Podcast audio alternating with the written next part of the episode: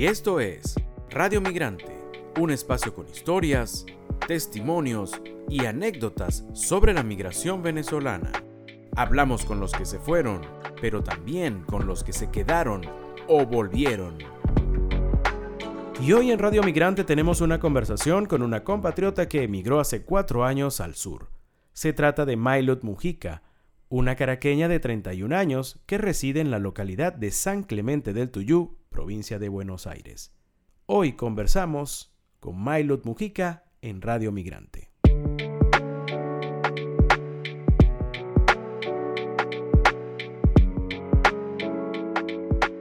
Mailot, qué gusto escucharte. Hola Miguel, muy ¿cómo estás? Muchas gracias por el espacio. Bueno, gracias a ti por, por atendernos. Quisiera comenzar, Mailot. Vives en San Clemente del Tuyú, en Buenos Aires, en Argentina. Cuéntanos rapidito cómo es San Clemente del Tuyú. Sí, eh, San Clemente del Tuyú es un pueblo como eh, Cuyagua. Está, estamos en la playa, es donde nace el mar directamente. Eh, es muy tranquilo. la verdad es que es muy tranquilo y por eso lo elegí, para, para tener como el espacio ideal, natural para, para criar a mi hija. nada, el clima es como muy determinante, ¿no? Eh, cuando hace frío, hace mucho frío y cuando hace calor, hace mucho calor con humedad, pero es hermoso, eh, es muy hermoso, tiene un ecosistema bellísimo y atardeceres espectaculares. Fíjate que en lo personal no, lo había escuchado nombrar antes y, y, me resulta curioso saber si hay otros venezolanos. ¿Cómo es la comunidad venezolana específicamente allí en San Clemente del Tuyú? No sé si, si ya hay mucho. Sí, sí, cuando yo llegué había eh, como cinco venezolanos nada más. Eh, de hecho, muy pocos eh, estamos acá porque, como te digo, es un pueblo en una provincia de Buenos Aires y es muy tranquilo. Entonces, nada, los venezolanos que habemos nos juntamos a veces, tenemos como un grupito de WhatsApp en el que nos mandamos chistes venezolanos, canciones, cosas de béisbol.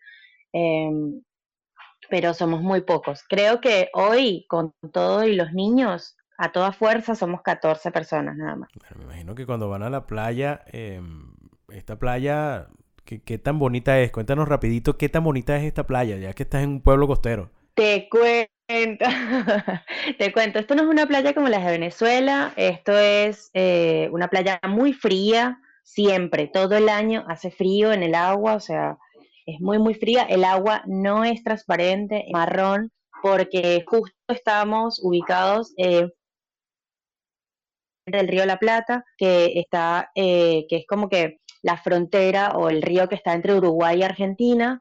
Entonces, la fuerza del río levanta mucha tierra y cuando ya llega al mar, llega como muy movida. Entonces, esta zona de la costa de la provincia de Buenos Aires es con agua marrón, no es transparente, nunca y siempre está fría, siempre. Ah, bueno, no, es como para ir a meter los pies ni siquiera. Es, yo me baño, pero bueno, ya después de un año, porque tú dices necesito playa y nosotros estamos acostumbrados a la playa y siempre íbamos a la playa cuando yo estaba ya en Caracas.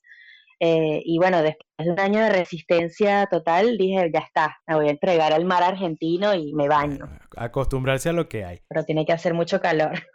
sí, por supuesto, cuando hace frío imposible. Milo, cuéntanos cómo fue tu despedida. ¿Recuerdas ese momento en que tomaste las maletas para, bueno, sin saber cuándo ibas a tener la posibilidad de regresar? Em, yo me despedí por partes porque mi familia estaba en varias, en varias regiones del país, en, Venezuela. Así que nada, digamos que primero empecé con la gente que estaba en el interior, eh, renuncié a mi trabajo a principios de abril y de abril, del primero de abril al 18 eh, me fui a Guárico, que era donde estaba mi, tío y mi tía, a, uno, a los morros de Guárico. Y ahí nada, estaba, estuve tres días, eh, los abracé, comí mucha fruta, mucha carne en vara, eh, estuvimos ahí con los animalitos, nada, como despidiéndome del lugar. y después me fui a Mérida, que era donde estaba mi mamá, mi papá y una de mis hermanas. Em, y ahí lo mismo, ¿no? Eh, en el 2018 había mucha escasez, estaba muy deprimido la parte económica, así que nada, con los pocos recursos que, todos tenían, hicieron como una despedida con una comida. Eh, recuerdo que en ese momento hacer una parrilla era como oro, era como privilegiada total. Y bueno, mis papás con sus recursos lo lograron hacer. Eh, estuvimos paseando, caminando por el pueblo. Eh, en, el, en Mérida estábamos en el Vigía, un pueblo donde hace muchísimo calor. Pero bueno, todos estuvimos ahí como, como juntitos. Recuerdo que esa despedida en el terminal, eh, cuando me monté en el autobús, fue desgarradora porque yo sabía que no iba a volver. O sea, cuando yo decidí irme de Venezuela, lo hice sabiendo que, que no iba a volver porque era como una elección que hacía después de todo lo que había pasado en el país. Eh, así que nada, me subí en el autobús, me senté, estaba mi, mi, mi, pareja en ese momento al lado, nos abrazamos y recuerdo ahora mismo ver a mi papá y mi hermana llorando mientras yo los veía eh, por el expreso. Eh, después llegué a Caracas y bueno, vino la última etapa de despedidas, que era despedirme de mi abuela. Eh, nosotros vivíamos en el Junquito, así que fui a su casa el último día que me venía, la abracé, creo que nos comimos unas arepas de harina de trigo y, y nada, después, bueno, en mi casa casa estaba ya mi suegra, familia de, mi pareja. Y la no recuerdo que mi suegra me dio una carta que no abrí sino después de meses. Recuerdo haberme montado, en el taxi con las maletas, pero no te puedo decir si tomé agua, si comí, ya no estaba yo consciente de, lo que estaba haciendo, ¿no? Digamos, estaba en piloto automático. Tu historia, eh, contabas que estabas embarazada cuando te fuiste, ¿no? Y, te fuiste por tierra hasta San, hasta San Clemente del Tuyo. Imagínate que, bueno, ya, ya nada más decir el nombre suena como lejísimo. Eh, cuéntanos rapidito cómo fue la experiencia de emigrar tan lejos y por tierra. Ay, eso, eso fue una locura, porque yo no sabía que estaba embarazada, Miguel. O sea, yo organicé el viaje para, venirme a Argentina en febrero del 2018 y yo organicé todo. O sea, yo en febrero le dije a mi amiga, cómprame el pasaje, mi amiga me lo compró. En marzo ya yo estaba mandando currículums a todos los lugares donde pudiese trabajar. Yo no sabía dónde quedaban, pero yo mandaba currículums. En marzo me, me contactan de una empresa que queda en San Clemente del Tuyú, que es el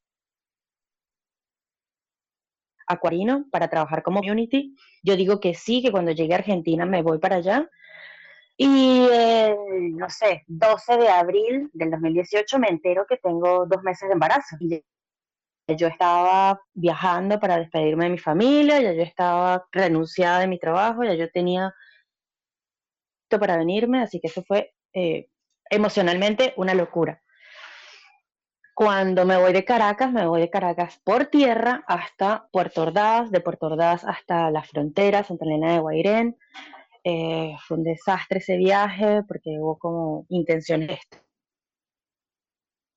de el, auto se acantó, yo estaba embarazada, yo viajaba sola, em, fue, fue muy abrumador. Eh, después nada, dormí una noche en el aeropuerto de, de Brasil y de ahí me vine en avión hasta Argentina, Buenos Aires, y ahí me recibió mi mejor amiga en su casa tres meses hasta que me vine a San Clemente del Tuyú por esta propuesta de trabajo. Bueno, afortunadamente no fue rodando. Así que... Milo, te voy a hacer una pregunta que es clave para cualquier venezolano que vive en Argentina. Si te despiertas en la mañana y ves en la mesa dos platos, uno con una media luna y otro con unas arepas, ¿cuál de esos dos platos tomas primero? Obviamente la arepa y después me meto la media luna, así, o sea. Era una sola, era una sola, no puede ser las dos. No, yo, yo desayuno arepa. Oye, pero tú sabes que los venezolanos no, no desayunamos dulce. no, pero aprendemos, dulce. aprendemos. Cuando estás acá, que le agarras cariño a las facturas, a las medialunas, a los pancitos con membrillo, a esas cosas dulces, le agarras cariño. Yo aumenté casi 20 kilos en los primeros dos meses porque me comía 12, 12 pancitos de eso en una sentada. imagínate. ¿Y qué tan, qué tan digamos, en el sitio donde tú estás, porque sabemos que en Buenos Aires y en otras grandes ciudades de Argentina es más sencillo de repente comerse una arepa o un pabellón o unos pequeños, pero allí donde tú vives, ¿qué tan complicado o qué tan fácil es conseguir estas comidas venezolanas? Sí, mira, yo llegué hace cuatro años y era muy difícil conseguir la harina. No sé, acá una, harina común te cuesta 300 pesos, ponele, y la harina para arepas te puede salir en 900 pesos. Entonces es súper costosa y, para que la traigan a San Clemente del Tuyo, bueno, te cuesta más. Hoy, por suerte, hay una empresa argentina que las distribuye, está a menos costo y las puedes conseguir en el supermercado. Así que yo particularmente siempre compro arepas y siempre hago arepas, ya sea para cenar o para desayunar, siempre. O sea, eso sí lo sostengo. ¿Y con qué se rellenan esas arepas? No, pollo, jamón, queso, a veces carne, quesito rallado. Eh, pero nada, en general con eso. ¿Y las hallacas, Mailu? No, y las hallacas, eso es un dolor. Esas sí no son tan, tan, tan sencillas de conseguir. No, porque viste que la mejor hallaca siempre es la de tu mamá.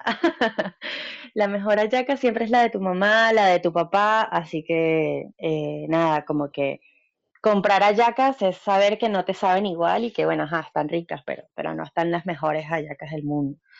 Em, eso sí es súper difícil y súper caro, porque todo es súper caro. Milo, ¿cómo sientes que ha cambiado tu vida, tanto en la parte personal como profesional, el hecho de, de ya tener tantos años en Argentina, tu hija es argentina? ¿Cómo, cómo lo sientes? Em, la verdad es que ha sido un autodescubrimiento, Miguel. Em, en Venezuela cuando estaba, yo, yo estaba muy joven, em, me vine de 28 años y digamos que hasta ese momento estuve en piloto automático sobreviviendo a la situación país.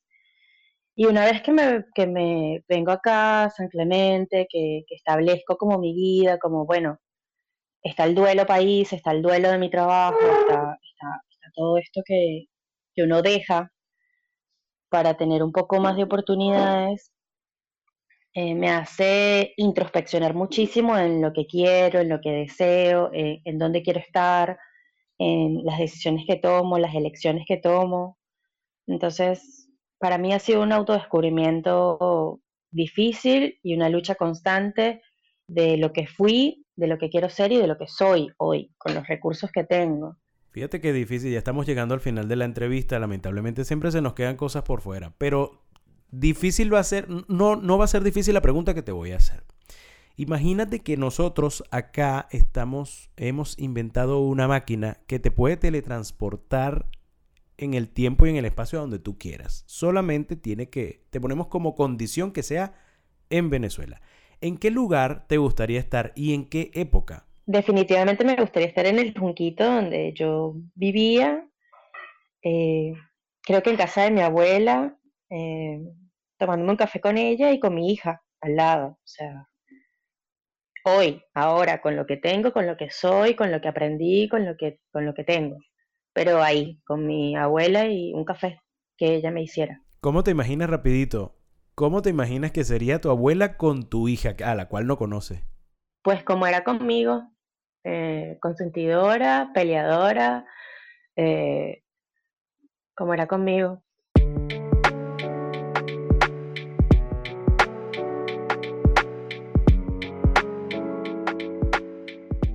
Mailut Mujica decidió muy joven tomar maletas e irse embarazada a Argentina en busca de un futuro mejor. Hoy conocimos su historia en Radio Migrante. Esta fue otra presentación de Radio Migrante. Nos puede seguir tanto en Twitter como en Instagram. En estas redes sociales estamos como arroba Radio Piso Migrante.